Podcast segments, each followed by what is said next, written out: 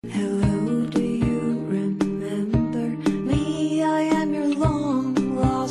个人都 pal. 有自己的梦想，跟我一起来听听别人走过的道路，走出您自己的美国之路。大家好，我是 Michelle，欢迎来到这里听我讲述美国故事。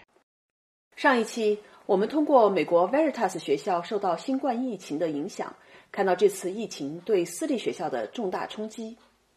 美国政府最近也提供了紧急贷款，希望帮助中小企业渡过难关。虽然遇到经济困难，但是 Veritas 学校在教学方面依然努力保持质量，坚持自己的初衷。从董事长谢所良博士的分享中，我们也了解到这所小而精的私立学校的教学特色和这些年来取得的优异成绩。这一期是我们对话的继续，我带您一起了解学校发展经历过的几个阶段，以及他们是如何复制美国总校的教学模式到全球分校，并保证教学质量的。那谢博士，其实我下面呢非常想了解一下您的个人哈，从刚才说到很多学校的情况，那我很好奇，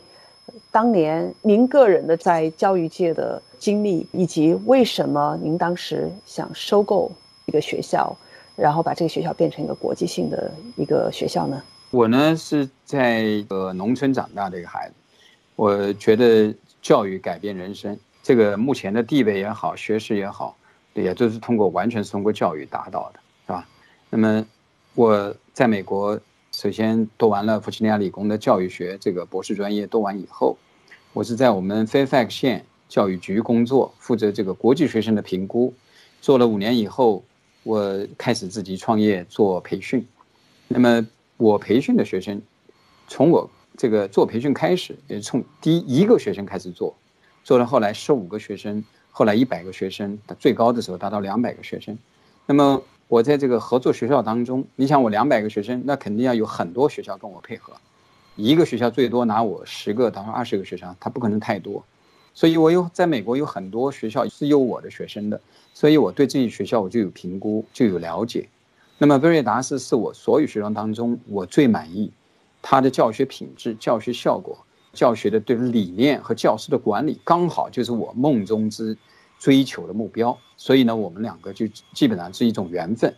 碰到以后谈到全球化教育去进行这个复制，就是因为我觉得这个市场太大，需求量太大，倒不是说要赚那么多钱，而是我认为太多人需要我们这样的认认真真的这种教学效果。是这个对我某种意义上是一种 drive，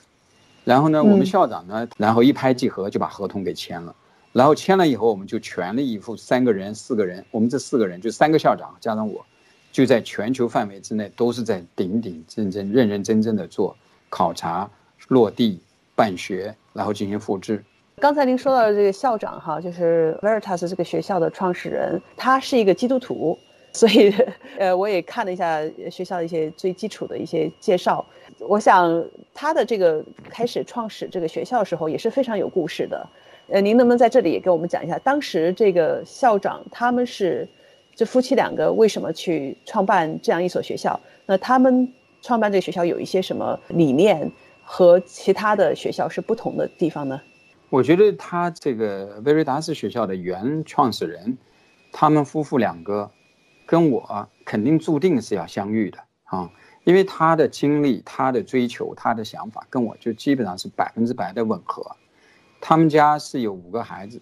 那么五个孩子呢，第一个孩子就跟第二个孩子年龄相差都不大，所有的孩子年龄可能就一两岁，所以他孩子的教育他是非常重视，跟我一样，我非常重视孩子的教育。所以呢，这个他也是在全弗吉尼亚州附近、华盛顿地区附近找学校，结果把孩子送进去以后。他总觉得这些学校不是他所希望的，他们教的内容、课程体系他都不喜欢，他认为教的简单，然后呢，对孩子这种 well-rounded 方面呢做的不够好，所以他就想自创。这个机构自创呢，你也知道很难的，自创一套体系。所以呢，他就在整个美国东部各个地区去，跟我一样，也是去啊学习、去参观、访问，然后呢，终于在新泽西州有一个学校，他学到了他的精髓。然后跟他们在那里待了七天，进行了培训，然后同时呢，这个学校体系是用的全美国叫经典教育体系，然后这个经典教育呢，在全美每年都有两个礼拜的这个集中培训，所以呢，他也是参加这种集中培训，就开始培训完毕，他就知道哦，这个体系可以不错，他就采用这个体系，自己回到城市，在这个 Chesapeake 开始租一个小小的这个教会的地方，然后开始办学了。办学以后，当时也就是他们一家人五个人，然后呢，几个好朋友，就是三十个人。那是二零零四年的事儿。二零零四年，他当时连公司都没有，就是这样就就就搞搞了，然后申请边办学边申请牌照啊这种，然后花了一年时间，零五年才真正的落地，到了二零零七年才全部完成。所以他们就是拼命忙的教学，教学到了花了三年时间才完成所有的。这个资质也好，这个办学的这个所有的这个条件才完全落地。到了一二年的时候，学生就开始都毕业。一一年很少，只有两三个学生毕业。到一二年，每年就十几个学生毕业了。那么这些学生毕业，基本上是在弗吉尼亚大学和威利玛丽学院。那么这两个是是也是是这个美国最棒的两个学校了。弗吉尼亚大学是美国总统对吧？杰弗逊总统创办的，威利玛丽也是这个美国总统这个一起。办的，然后乔治华盛顿，这个 Mary Washington 他们他夫人也命名的一个学校，虽然那个学校不是特别有名的，但是也是一个很好的学校。所以弗吉尼亚州几个学校还是颇有影响力。那么因为是美国人，他们也没有想到要去哈佛耶鲁，因为在本州读书，弗吉尼亚大学的水平也很高，是所有公立大学当中当时也是全美排名第一。那个时候伯克利还不怎么有名，所以他们办学的理念是不错。后来他们聘请了一个非常优秀的校长，跟他们一起来做。这个人叫 Mark Keating，而 Mark Keating 呢是另外一所非常顶尖的成功的学校的校长。他进来以后呢，就把这个学校的品质做得更好了，因为他的一丝不苟，他的这个很多高中办学的一些理念也好，就更强了，就更有这个更强的团队吧，然后更有体系化的。这样呢，比如说呃，进场以后，我在二零一四年。我就看到我们网评，网评这个学校当时是美国前五十排名了，已经做到这个，这是网评了。我就是全美全美国的私立学校的前五十排名。那么 Niche 呢，又把这个学校作为美国第一名，叫多元化教育，然后美国第五十名是这个私立教育这个方面的这个七千三百所学校当中排到非常好的，呃，就不叫数一数二的学校，然后也是这个排名前五十的学校。啊，这些都是其他机构来做的，不是我本人做的。非常了不起。对，这个我我我就是参与的。对，我就比较认可。那我认可呢，不仅是我认可，人家认可。然后家长呢，在网评当中都是百分之一百，没有什么。你像好多学校网评很差，打满分的很少。但是这个威瑞达斯打满分的这几年，起码六年来一直都是满分，都是五星级。就是我们这三三个主要负责人吧，对这个学校。理念相同，梦想相同，追求完全相同，我们一拍即合，所以我们合作这么多年，真的是非常和谐啊，非常的愉快，也依依不舍。虽然他们是美国白，就有感觉他们是白人，我是华裔，华裔这个中国人，我们也有黑人，投资人也好，老师也好，团队也好，所以我们是一个多元化的，就是说没有什么种族方面的说法。我们的韩国老师很多，我们的美国白人老师也很多，黑人老师也很多。就是确实各种各样的族裔在我们这儿都有，学生也是一样。像好多学校很棒的学校只有白人，好多学校就只有中国人，啊，还有学校只有黑人。我们不是，我们是什么样的人种都有。一个多元化的一个小学校，虽然这些学校都是小而精的哈，规模上不是特别大。那在另外一个角度来讲的话，非常注重品质，而且你们是有自己的一些教学的理念和方法。嗯，是的，是的是的。我想也很想了解一下。那从学校的角度来讲，因为我知道你们现在是 K to twelve，从这个叫学前班的幼儿园哈，一直到十二年级高中，整个的这个历程啊，这个学校的发展听起来也是经过了几个阶段。您能不能给我们大概的描述一下那学校的不同的发展阶段，尤其是您接手之后？想把它走到一个更加的全球化的一布局，全球化的一个学校，给我们分析一下这方面您所观察到的，以及您的后面的一些计划。我觉得我们原来的创始人像 Elgar 夫妇和 Mark 校长，他们在过去的二零一三年之前打下了一个扎实的基础，把学校办起来了，然后创立了一个典范，有一个体系，这是一个阶段，就是叫创立阶段，然后呢，建立一个一个完整的一个学校。但当时学校呢很小，也就是一百人规模，然后呢，一个在一个很小的这个教会设施里头。那么我进场的这六年呢，是第二阶段。那么这六年呢，我们从一个学校发展到三个、五个、十个，到目前为止已经拥有十五所学校，其中十二个运营非常好，还有三个已经签约在落地的这么一个阶段。那么这个阶段就为我们建立了一个像麦当劳可以复制的，已经有了很多成功典范。北京分校是一个成功案例，昆山也算是一个成功案例，我们的华盛顿分校也是个成功案例。那么其他的还需要一年到两年时间才能变成成功，因为还没有产品，学生还没有毕业，对吧？那么这个阶段我认为是一个发展过程当中的一个前期阶段，这第二阶段。那么从今年如果没有疫情的情况下，今年已经到了我们爆发期，因为今年我们本来要一次性签约二十个学校，其他的都是国家顶级的机构，可以说是全中国最顶级的机构。跟我们做的就是十个、二十个在复制的要做的。那么疫情发生呢，这些事儿都要延缓六个月，也且呢，经济上也给我们带来一些损失。因为每签一个学校，我们至少可以获得大约二十五万、三十万美金的收益。所以，那么我们第三阶段呢，就是目前我们有这个四五家顶级的机构还没有，因为疫情的影响，还没有能够把这些合约和资金到位安排给我们。那我想知道，如果说是等到疫情结束哈，学校进入这个爆发期，那快速的去 replicate 去复制学校的这些精髓到世界各个地方，在那里办分校，那能不能给我们简单介绍一下这个学校它的这个模式啊？我在全世界、在全球办校的这种模式，怎么样的才能把这个美国总校这边的这些精髓带过去？怎么样才能保证这个质量呢？我举个例子哈，比如说我们江苏省某个国际学校，它国际学校干了二十年了，那么二十年这么多年来，每年的毕业生进入世界名校的比例始终还在百分之十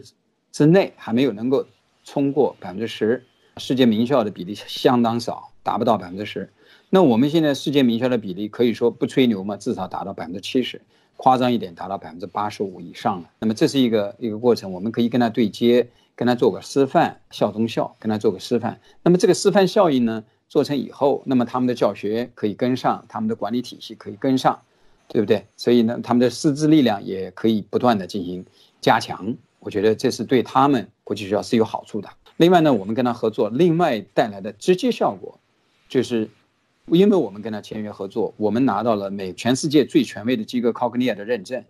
那么我们这个学分也好，我们的成绩单也好，就很有分量。那么这些学生就得益了，是美国维达斯学校的学分，美国维达斯学校的成绩单，对不对？那人家就不会质疑江苏省或者浙江省某个国际学校，你这个可信度有多高啊？谁来帮你认证的？好多。机构呢还没有意识到这个问题，那么因为不在办学当中不做教育的人，尤其是美国国际教育这一板块的人，不知道这里边的区别含它的分量有多重。那么其实专业的人都知道，你有一个 Cognia 的认证，跟没有这个认证，那完全性质是不一样的。嗯，从教学哈教学的理念、方法、师资的角度上，那怎么样的能够把这个 Veritas 这么精髓的东西复制到全世界各个地方去呢？我们也没有这个说一定要全世界各地，我们的目标也就是三十所，我们现在十五所，还有十五所要完成。那么我们没有那么大的能量去做一百所、一万所，但是我们现在的策划就是做三十所，在三十个非常顶级的城市做点示范，只是做到一个示范性的作用，能为当地，你像北京、为上海、为这个华盛顿、为纽约。为这个布达佩斯这个城市，为为雅加达，为韩国的这个首尔，啊，各个地方做一个美国威维达斯学校示范性学校，那么做成以后，它产生的社会效果是非常不一样的。我们希望每一个学校都要做的原汁原味，都得做的非常成功，给社会真正带来福音，给学生和家长带来真正的实惠，这是我们要做的。那么目前十五所。基本落地，是十二所在运营嘛？我们也下面的任务就继续完成三十所这么一个目标。城市我们都选好了，合作单位很多也都有了。那么现在就等着疫情一结束就开始推了。首先呢，我们是第一点啊，教学质量的管控。这个美国和世界最有名的机构叫 Advanced ED Cognia，Cognia 这家机构是我们是合作方，我们是携手跟他一起来进行全球运营质量评估的。那么这家机构对质量评估是全世界最严格、最权威、最有方法的一家机构。所以我们要做的每开一个学校，每做一个分校，是要通过跟他来进行申报，进行一起来评估教学质量的这个体系管理的。这是第一条，我认为也是最好的一件事情哈。第二条呢，我们是特别注重培养自己的核心管理人才，那么就是自己的校长。我们每一个学校都派驻我们指定的校长来抓质量，因为一个学校核心人物是校长，尤其是教学校长。那么现在我们北京教学校长是我们这边派出去的，昆山这边的学校是我们校长的儿子亲自到位去监管的，深圳这里是我们这里经过培训以后有 Scott 是一个美国非常优秀的。老校长在我们学校接收、完成培训以后，到达深圳进行组织教学的，所以是这样。然后我们匈牙利这个学校是我们自己学校一位非常优秀的老师，经过校长培训，然后派驻到了布达佩斯，在那里做学术校长，不是总校，是学术性校长，这样去帮忙落地。这个还不够，我们呢也有专家组到各地进行培训。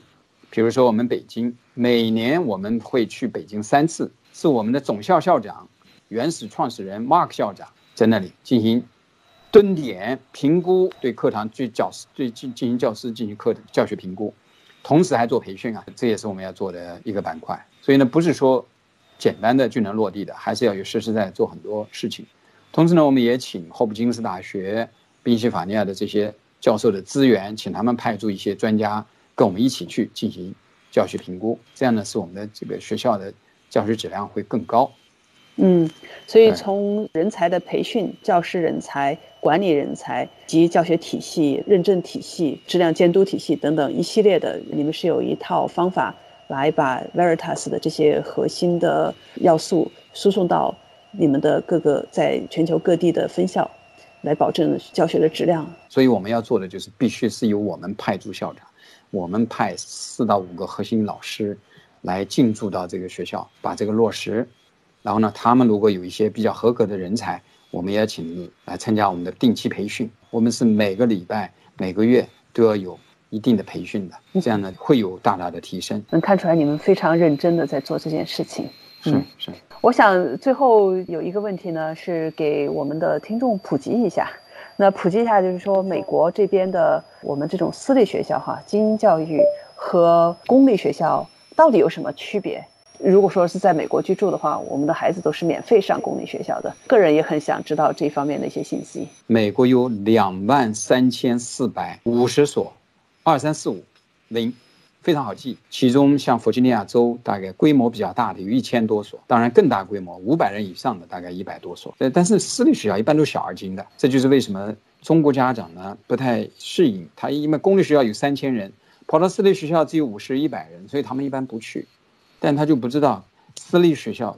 在美国，在美国的中产阶级可以说达到了什么比例呢？美国百分之。六十五以上的中产阶级的子女是在私立学校就读的。然后呢，美国在家教育是百分之二十八，这是美国的中产阶级，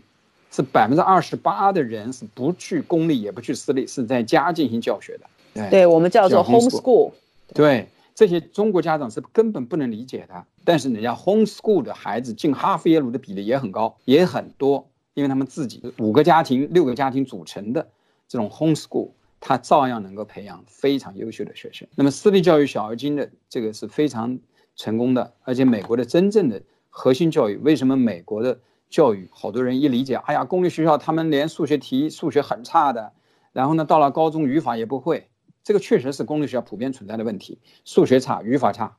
但是我跟你说，私立学校的学生数学都非常好。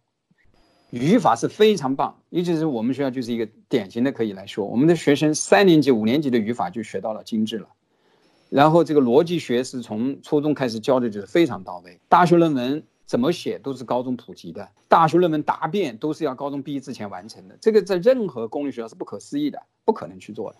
这个工作量太大了，他怎么做？做不了。然后小孩子在五年级之前、六年级之前，数学能力是非常强。刚才从您的这些介绍哈，我们对这学校有了一定的了解。那我们也知道，办学的话，更重要的是这些人。那学校的主要的管理者以及这些老师，能不能给我们也从这个角度来介绍一下我们 Veritas 这个学校的一些特点呢？我们学校呢对人才的引进啊特别关注。目前我们的校长他叫 Sean，他是纽约州立大学的，他原来呢是学艺术专业，后来呢学这个律法法律这个方面，后来又学了教，所以呢他应该是在教育、法律和艺术三个方面。学得非常扎实，然后办学呢，你看我们学校每个学校园都很漂亮，因为设计各方面都很到位，这个他还是有一些功劳的哈。我们这个 Mark 校长呢，他是弗吉尼亚州很有名的校长，做校长做了三十六年了，那么他对教学的管理啊各方面非常严谨。这个人呢，他也是一个体育高手，他是网球高手、游泳高手，他组建了很多游泳队，他也培养了不少游泳的高手参加。弗吉尼亚州的比赛有好几位获得这个冠亚军。那么校长夫人叫 Maria Maria 呢是州立大学，是纽约州立大学的。他们一家人原来都是纽约人，然后呢搬迁到了弗吉尼亚州 Chesapeake 这个地方。我们另外一个校长就是他们家的第一个成功的典范，他们家儿子叫 Caleb，也是我们学校一个重要的派驻外面去复制质量的一个校长。因为我觉得他在学校待了这么多年，对整个体系领会的。特别好，他也是威利玛丽学院的高材生，然后呢也是特别好学的一个年轻人，所以安排到北京和昆山担任学术性校长。他是这个学校毕业的吗？对，他在学校从小到大培养出来，然后毕业，然后毕业之后他就去了威利玛丽学院，大家都知道是全美国最古老的学校之一，他也是办学。三百五十多年了嘛，这个是一个非常优秀的老大学。所以从这个学校毕业，然后上完大学之后，又在这个学校工作，并且现在作为校长派到中国去啊。那么学校有一三位顶尖的艺术老师，现其中两位是一个是俄罗斯的金牌获得者，还有一个是乌克兰国家队的获得者，他们都是顶尖的舞蹈家。这么九年来一直教我们的学生舞蹈和戏剧表演，所以我们这方面做的挺好的。那我们学校的篮球这个教练叫 Dale Rocker，他是迈克乔丹的同事，也是非常著名的教练。我们学校各个方面吧，女子篮球队、男子篮球队都获得这个我们弗吉尼亚州东部赛区的冠军很多次，所以比较全面。那么很多顶尖的老师呢，我就不再介绍了。嗯，哇，你们学校吸引了很多优秀的教师人才。嗯，哎，是的。今天我们也是聊了很多哈，也非常感谢您这里分享了这么多。那我希望呢，能够持续的跟您这边保持联系，过几个月的时间，然后我们再一次进行对接。因为我也很想知道，您是怎样带领这些学校度过这个疫情的难关。我和谢博士的对话到这里就结束了。我想这次疫情对全球各行各业都带来了很大的、意想不到的影响。作为教育家，谢博士和学校老师们灵活快速地调整教学方式，努力保持教学质量，这也是私立学校的优势啊！衷心希望他们能够度过这次难关，培养出更多优秀学生。下一期，我从一个家长的视角给您分享美国公立学校面对这次疫情的表现。期待与您下期再见。